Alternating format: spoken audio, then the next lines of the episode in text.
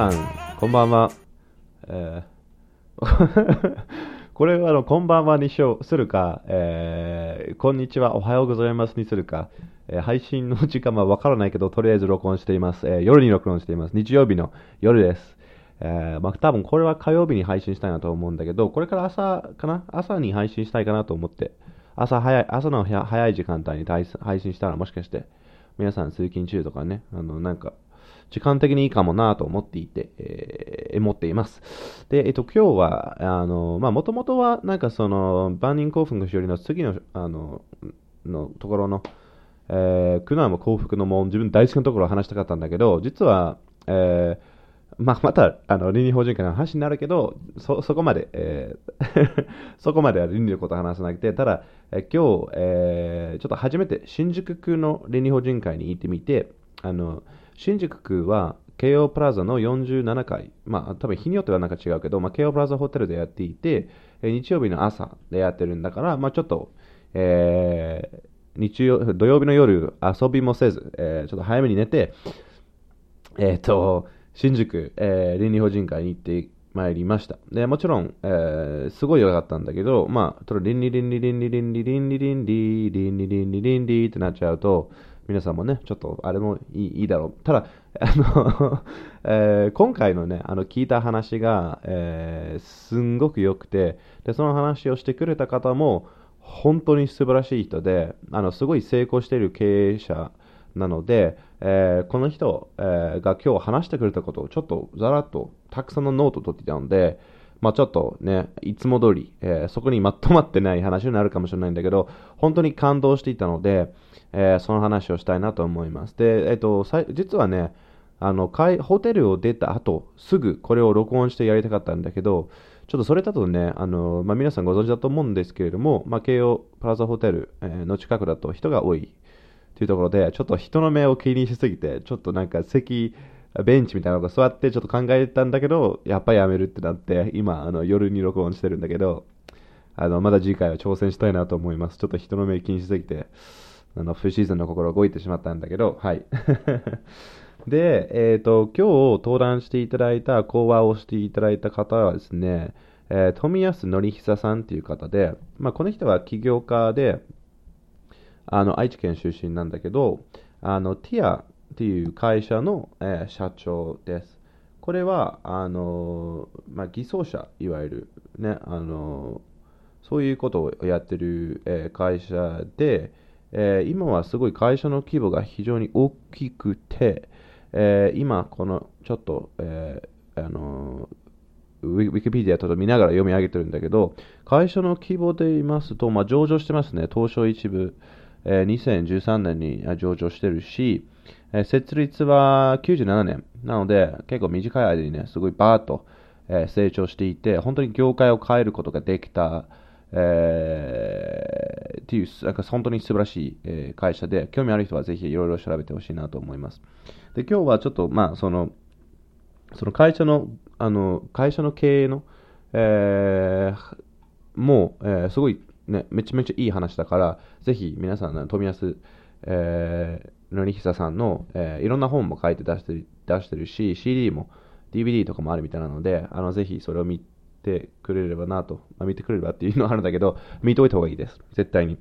で、えっ、と、今日は本当に感動したのが、えーまあ、この方のこと全然知らなくて、ただ、あの月1回ぐらいは別の回行ってみたいなと思って、たまたま、えーこの素晴らしい話を聞いて、本当に感動しました。で、えっ、と、この富安さんは今まで全然知らなかったんだけど、今日のお話聞いて本当に素晴らしかったです。で、もちろんその第一セミナーで聞きましたし、その後の朝食会でも話を聞きましたし、今回もね、第3セミナーまであったので、あの、こんな、だって自分がそこでついたお金は多分1500円で、この素晴らしい人の話を多分2時間以上聞聞けたかな、今日。そんな、そんなこと、そんな回で誇りある？まあないかもしれない。それはちょっとね、うるさくなっちゃうから、あの、本当に今日、あの、今日聞いた内容を中心に話していきたいなと思います。やっぱり、あの、今、これからの時代はね、最初の話は、まあ、やっぱりそのものじゃなくて、まあ、人だね、人が大事っていうのが、本当にこの人が成長ししているというか、成功していた理由の一つだと思います。えーもう本当に人を何よりも大事していて、人とまあ、本当にそのノート見ると、もう真っ黒になってて、どこから読めばいいかわかんないから、えーまあ、最初話していただいたのが、人が大事で、で、その後も話してくれたのが、その理念の大切さ、会社の理念の大切さ、もちろんその理念がない会社は会社じゃないっていうことも富安さんも話してるんですけれども、えー、そそれね、その彼らがすごい、あの富安さんの会社ですね、あのすごい力入れてるのが、パートさんであろうか、えー、まあ、本当にその役員であろうか、そういうこと一切関係なく、最初の1ヶ月間は、ちゃんとその理念を丸暗記できるまでは教育する。その本当に輪と、輪と、輪、理念を浸透するということを 言いたかったんだけど、その輪とがちゃんと浸透するまでは、すごい、あの、時間をかけて、教育にすごい力を入れてるっていう話を、えー、してもらいました。で、その中はですね、あとその理念にまつわる話になってくるんだけど、やっぱり大事なのが、なんでやってんのか。なんでやってるか。ね、あの、彼がもう本当にそのトリコになる人は、多分社員のことを飼ってくるっていうことで、で、その社員が、えー、その輝かせる、えー、コツは、もちろんその理念も分かってもらって、その社員もどんな細かい仕事であっても何のためにやってるかっていうことね。お話をしてもらいました。で、本当に今日、まあ、ちょっとあのあるエピソードをあの富安さんが話してくれたんだけど、本当にみんなが感動していて、自分もね、ちょっとだけ あの感じ的にはなっていたん、そのぐらいいい話で、まあ、それがこの人の、なんて言うんだろうね、その仕事ぶりが本当に素晴らしすぎてやばいなっていう話で、まあ、ちょっと自分もあの手短にちょっと話すと、ある人の、えー、葬式とかでね、あの葬儀とかで、で、その、旦那さんのお母さんが亡くなっていて、で、普通は病院、なんか病院で生活をしていたみたいなんだけど、その後はその人が、えー、その、えー、まあその、旦このこの人、その、あの、嫁さんが中心になるけど、この人の旦那さんのおお母さんで、病院で、えー、亡くなっていて、で、普通はなんか家で、えー、なんかちょっと置く置くっていうのはあれなんだけど、普通にあのその後は家に移動するっていうのが一般だと今日は聞けたんだけど、でただそういうことを一切しなくて、直接お寺にあの移動してくださいとかってみたいな話をしていて、まあそれは普通じゃないけど、まあちょっとわかんないから、とりあえずそんな感じでやっていて、で、本当にその、一番感動していたのが、もちろんいろんな多分隠れ事とか細かいこととか自分がちょっと今ね忘れたことあるんだけど、その最後の別れをするときに、その嫁さんと娘がいて、みんなさん、みんな、その参加している方々が、え、ー、と、その亡くなった、えー、おばあちゃん、亡くなったあの方にに対して、その別れの別れの言葉を言って、えー、なんかそこから帰るみたいな感じで、まあ、自分は本当にそうそういった日本の、えー、葬儀とか言ったことないからわからないけど、まあみんながそんなことを、まあ皆さんもご存知だと思うんですけど、まあそんなことをみんながしていました。ただ、えー、その嫁さんとその娘が、まあ、えー、あの近寄らないんだよね。ちょっと離れたところで待ってるみたいな感じで。で、その時富安さんが、あの富安さんもその場にいてて、でもちろんそれは富安さんとあくまで関係ないから、まあ、何も、ね、しなくても普通にお金もらえるし、関係ないけど、自分のことをおせっかいとお世界の葬儀屋さんだなとかって自分でもあのおっしゃっていて本当に感動しました。なぜかというとその人にかけてこれがあのあこのそのお二人にねお二人に、えー、これが本当に最後のお別れになるから、えー、挨拶していた方がいいよみたいなことを言ってました。あのももっと綺麗なことを言ってたけど、まあ、そのようなことを言ってました。でその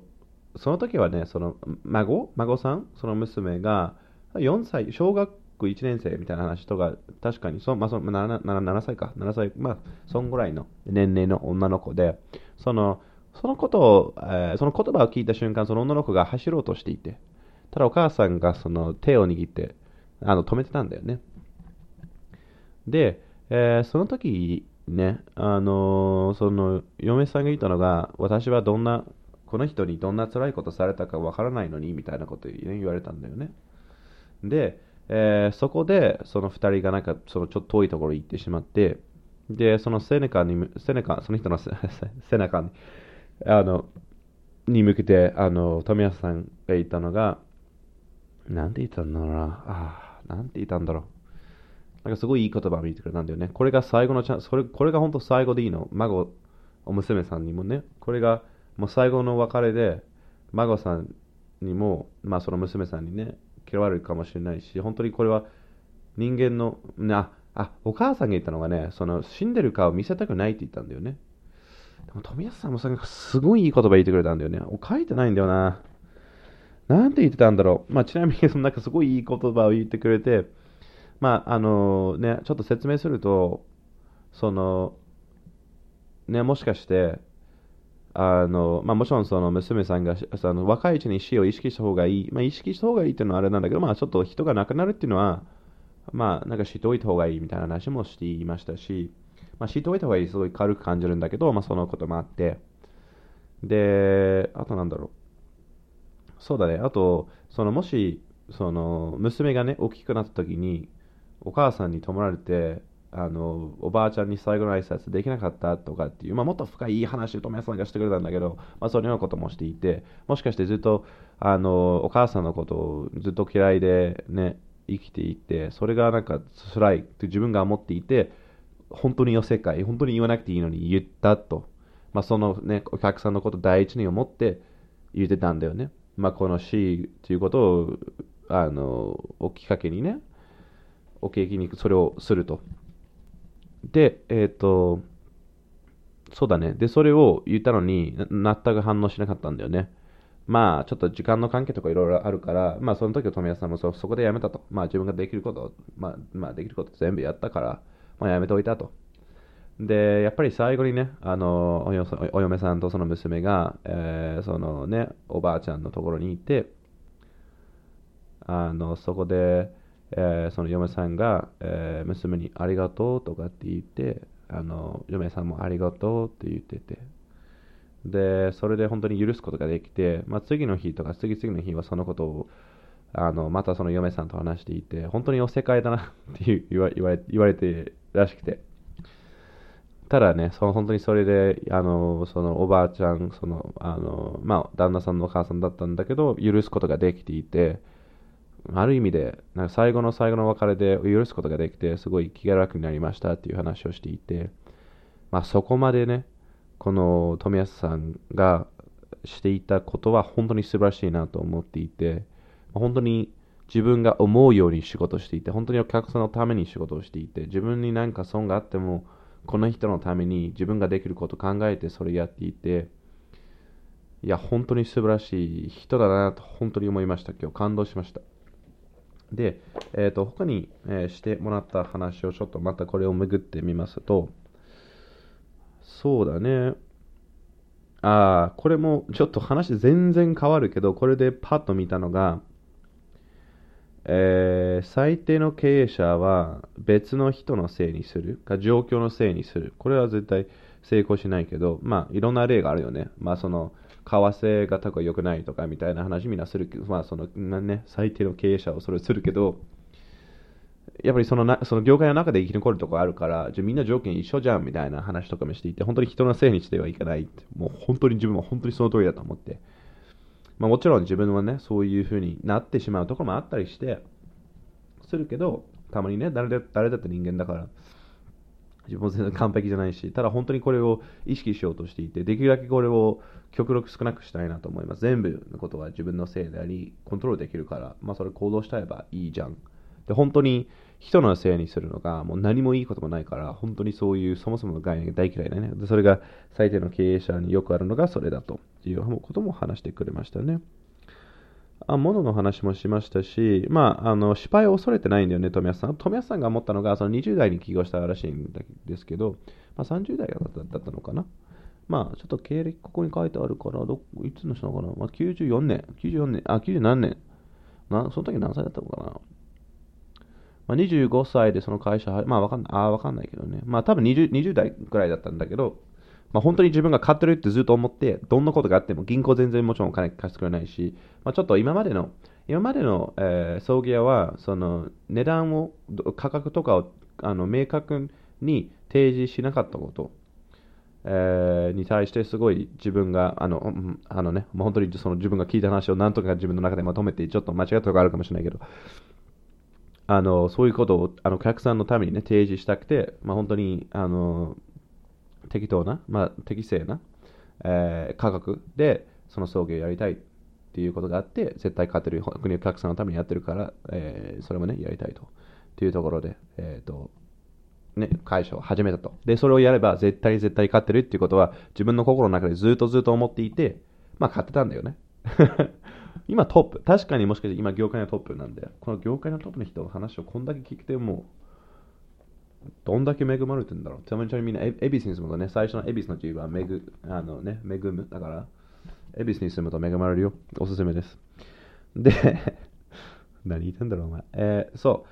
次はね、ああ、これがもう素晴らしかった。あの、今話してる講話は、これは人生で最後だと思ってやってるって、本当に今を生きてる人。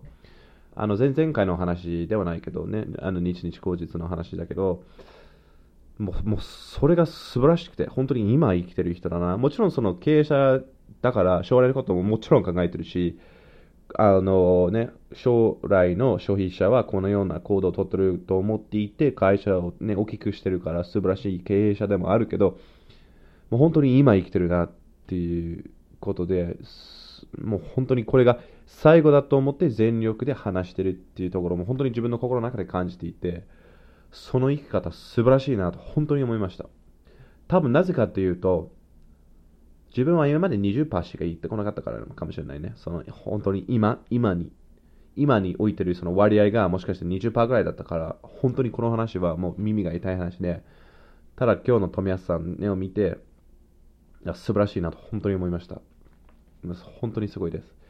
で、えっ、と、あと何が言ったのかな。まあそういうちょっと、ちょっと会社的な戦略の話とかもあったりしていて、まあ彼がね、ずっと、ずっとできると思っていた。えー、周りに100%無理だとずっと言われたけど、それでもね、やり抜けてたという、やり抜いたっていうのがね、彼のあの成功の秘訣。あと、必ずナンバーワンを目指してやっていかないと、一番を目指してね、やらないと意味がないと。まあ、それがいい一番を目指して、目指して、目指して、それを目指してるところで2位になってるんだったら、それでもいいし、ただ、1を目指してやろう。客さん、その消費者のために一番必要とされているサービスを作って、一番を、あの、ね、狙うっていう話をしてくれましたね。2年がない会社、会社がないとか、あと大事なのが意味とかストーリーとか、何のためにやってるのかの意味が、意味のある仕事をやろうぜっていう話もしてくれて、まさにその点だなと思って。あと優秀、優秀な経営者は撤退も早いっていう話ももしてくれて、まあそうだね。で、自分たちの人生においても新しいことやろうとすると、やっぱりうまくない時もあるし、やっぱちょこれちょっと違う、その諦める、その判断力も必要だよね。あの、まあ、なんかその、名古屋で店をやって人の話をしてくれていて、まああのね、あの富谷さんも愛知出身なんで、あ名古屋に住んでるんだけど、その人がどうしても南青山に店出したくて、まあ、店出して全然売れなくて、で、ね、みんなに、青山に店出すぞ、出すぞ、出すぞ、それ何のためにやってんのとか、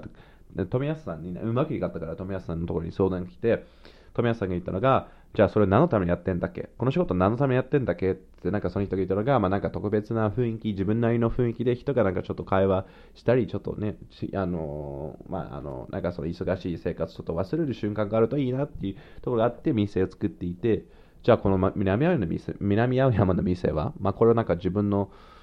そういうところの店を持ちたかっただけで、まあ、結局 8, 8ヶ月間とかで撤退していたけど、まあ、本当にね、あのまあ、このティアという会社も一回ニューヨークで店出そうとしていたんだけど、それでうまくいかず、あのあのその話もしてくれました。やっぱりね、そういった、いつ辞めればいいかっていう話も大事だよね。えー、あごめん、これマイクがすごい離れていったから、もしかしたらあんまり聞こえなかったかもしれないけど、今日ちょっとね、ああのマイクのあれがだったら、もう、あのすみません、気をつけます。ちょっとね、聞こえづらいかもしれないけど。あとはね、いろんないい話があったんだよね。まあ、例えば、マザー・テレザの話もしてくれたし、戦争反対デモに参加しない。なぜかというと、戦争しようぜという人を増やしてしまうかもしれない。ね、平和平和の、ね、デモとかには参加していたけど、戦争反対っていうのは絶対言ってないっていうのを聞いてて、いや、多いなと思って。まあなんかそのね、他に話してくれたのが、まあ、がんを受け入れて、そのままね、治っていた人が3人いるっていうのね、その受け入れることについても話してくれたけど、まあ、そこまでね、触れてないから、ちょっと、まあ、そのいい話をしてくれました。えー、あ、これね、そうそうそう。えー、100万5000万、ルルルルル。まあね、すいません。皆さん、ちょっとこれを編集した方がいいけど、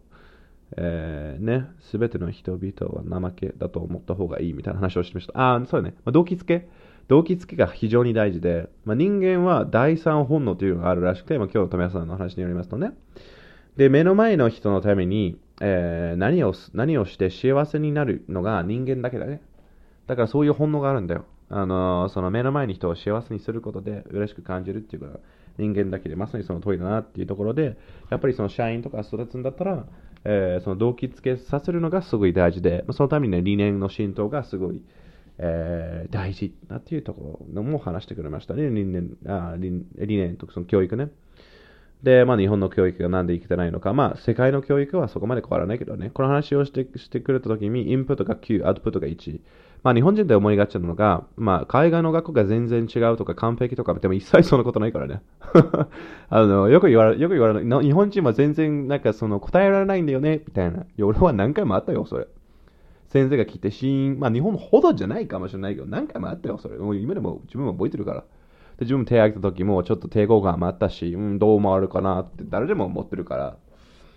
まあ多分そのね、富安さんが話したのが、日本はインプット9、アウトプット1、そのアウトプットが試験になってるだけ。まあそれはね、ちょっと日本ももし極端かもしれないけど、別にイギリスの教育、まあ他の教育は俺はわかんないけどね、イギリスの教育言ってて、もうこれことも思ったよ。で、大学見てもこれも思った。まあちょっと話してるけど、結局、結局試験じゃん。そこまで変わらないよ。もちろんそのね、日本の若い子供たちは、まあ塾とか行って、まあ本当にそのね、あの、どれがね、もうそれがすごいけど、その受験とかもね、イギリス受験ないからさ。でも本当にもうあくまで試験だよ。ま、もうちょっとその話し合いする時間とかあるし、もうちょっと自分を表現するあの時間もちょっとあったりするけど、全然だよ。でもし、もしこれがインプット、日本がインプット9、アウトプット1とかだったら、まあ2だよ。アウトプット2、インプット8みたいなもんだよ。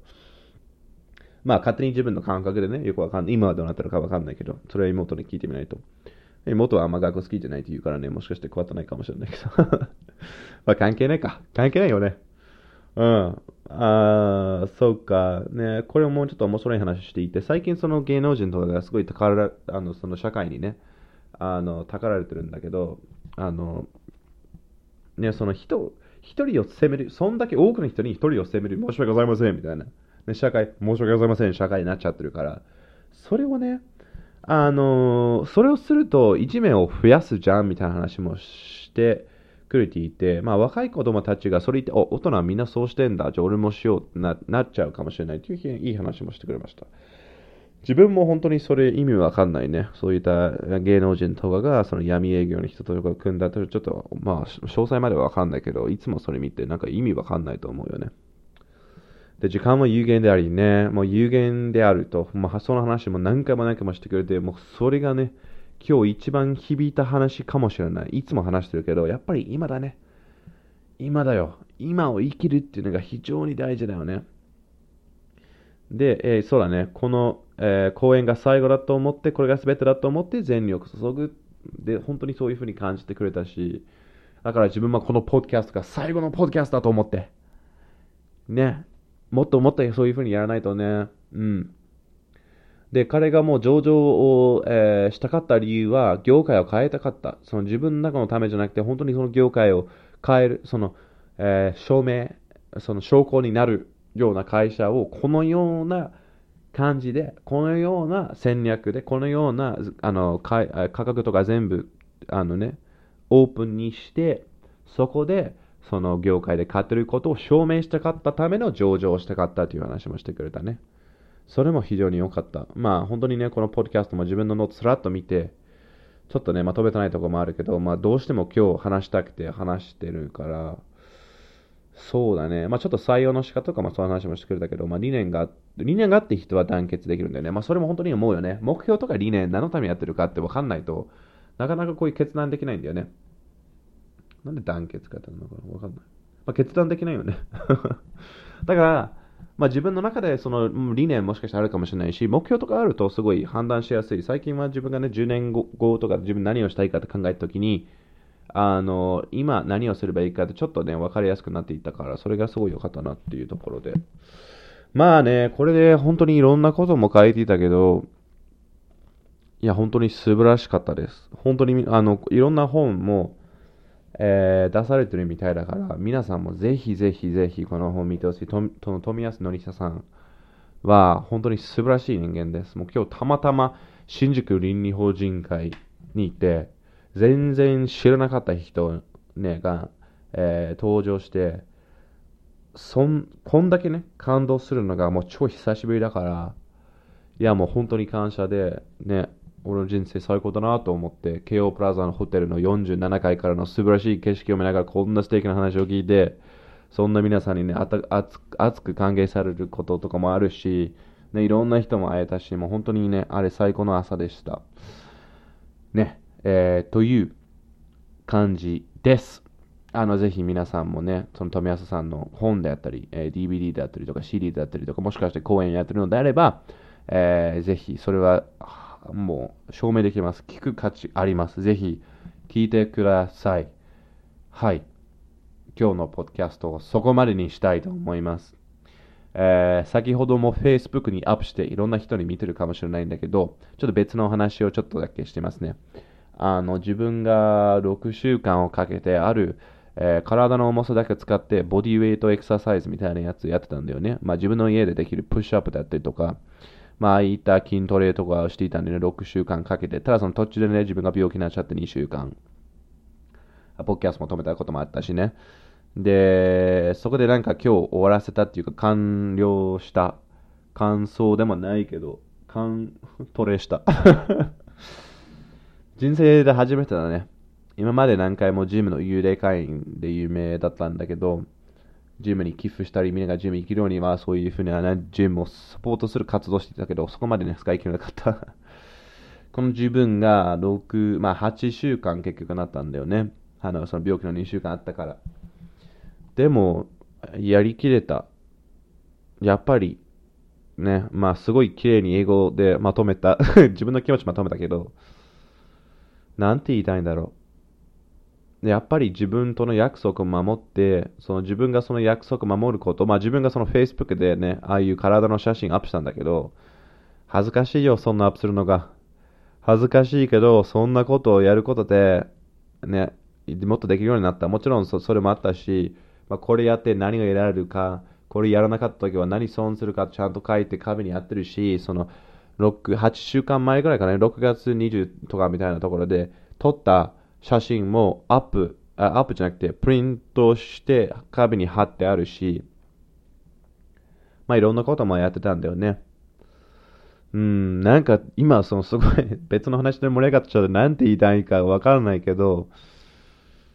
自分に優しくしないとね、あの自己肯定の力はやっぱり大事で、自分が今までね、やったことないことをやりきったのに、途中でね、なんでお前ちゃんとやってねえんだろうみたいな。えまた今日諦めるの？なんだそれみたいな。なんで待ってんだよ。なんで6時まで待ってんさっきやれみたいな声が、情けねえなみたいな、ね、頭の中で考えちゃって、本当にそれじゃね、うまくいかないし、何も成功しないし、何も達成しないよね。だから自分のことを本当に大事に思って、自分は自分の子供のように扱うことが大事だね。そういった、あのね、肯定して、自分を固定するのが非常に大事だなと思って、今まで全然できなかったけど、これから、えー、頑張っていきたいなと思います。まあいろんなこともっと綺麗に話せたらなと思いますけど、これ大きい大きいですしね。なんかもうわかんないです。もしかしてちょっと遅いせいかもしれないんだけど、まあ、これでね、30分ぐらいになってるみたいだから、うん。まあ、この感じにしたいなと思います。皆さん、いつも聞いてくれて本当に感謝です。えっ、ー、と、最大限の人生を送ろうぜ。はい。では。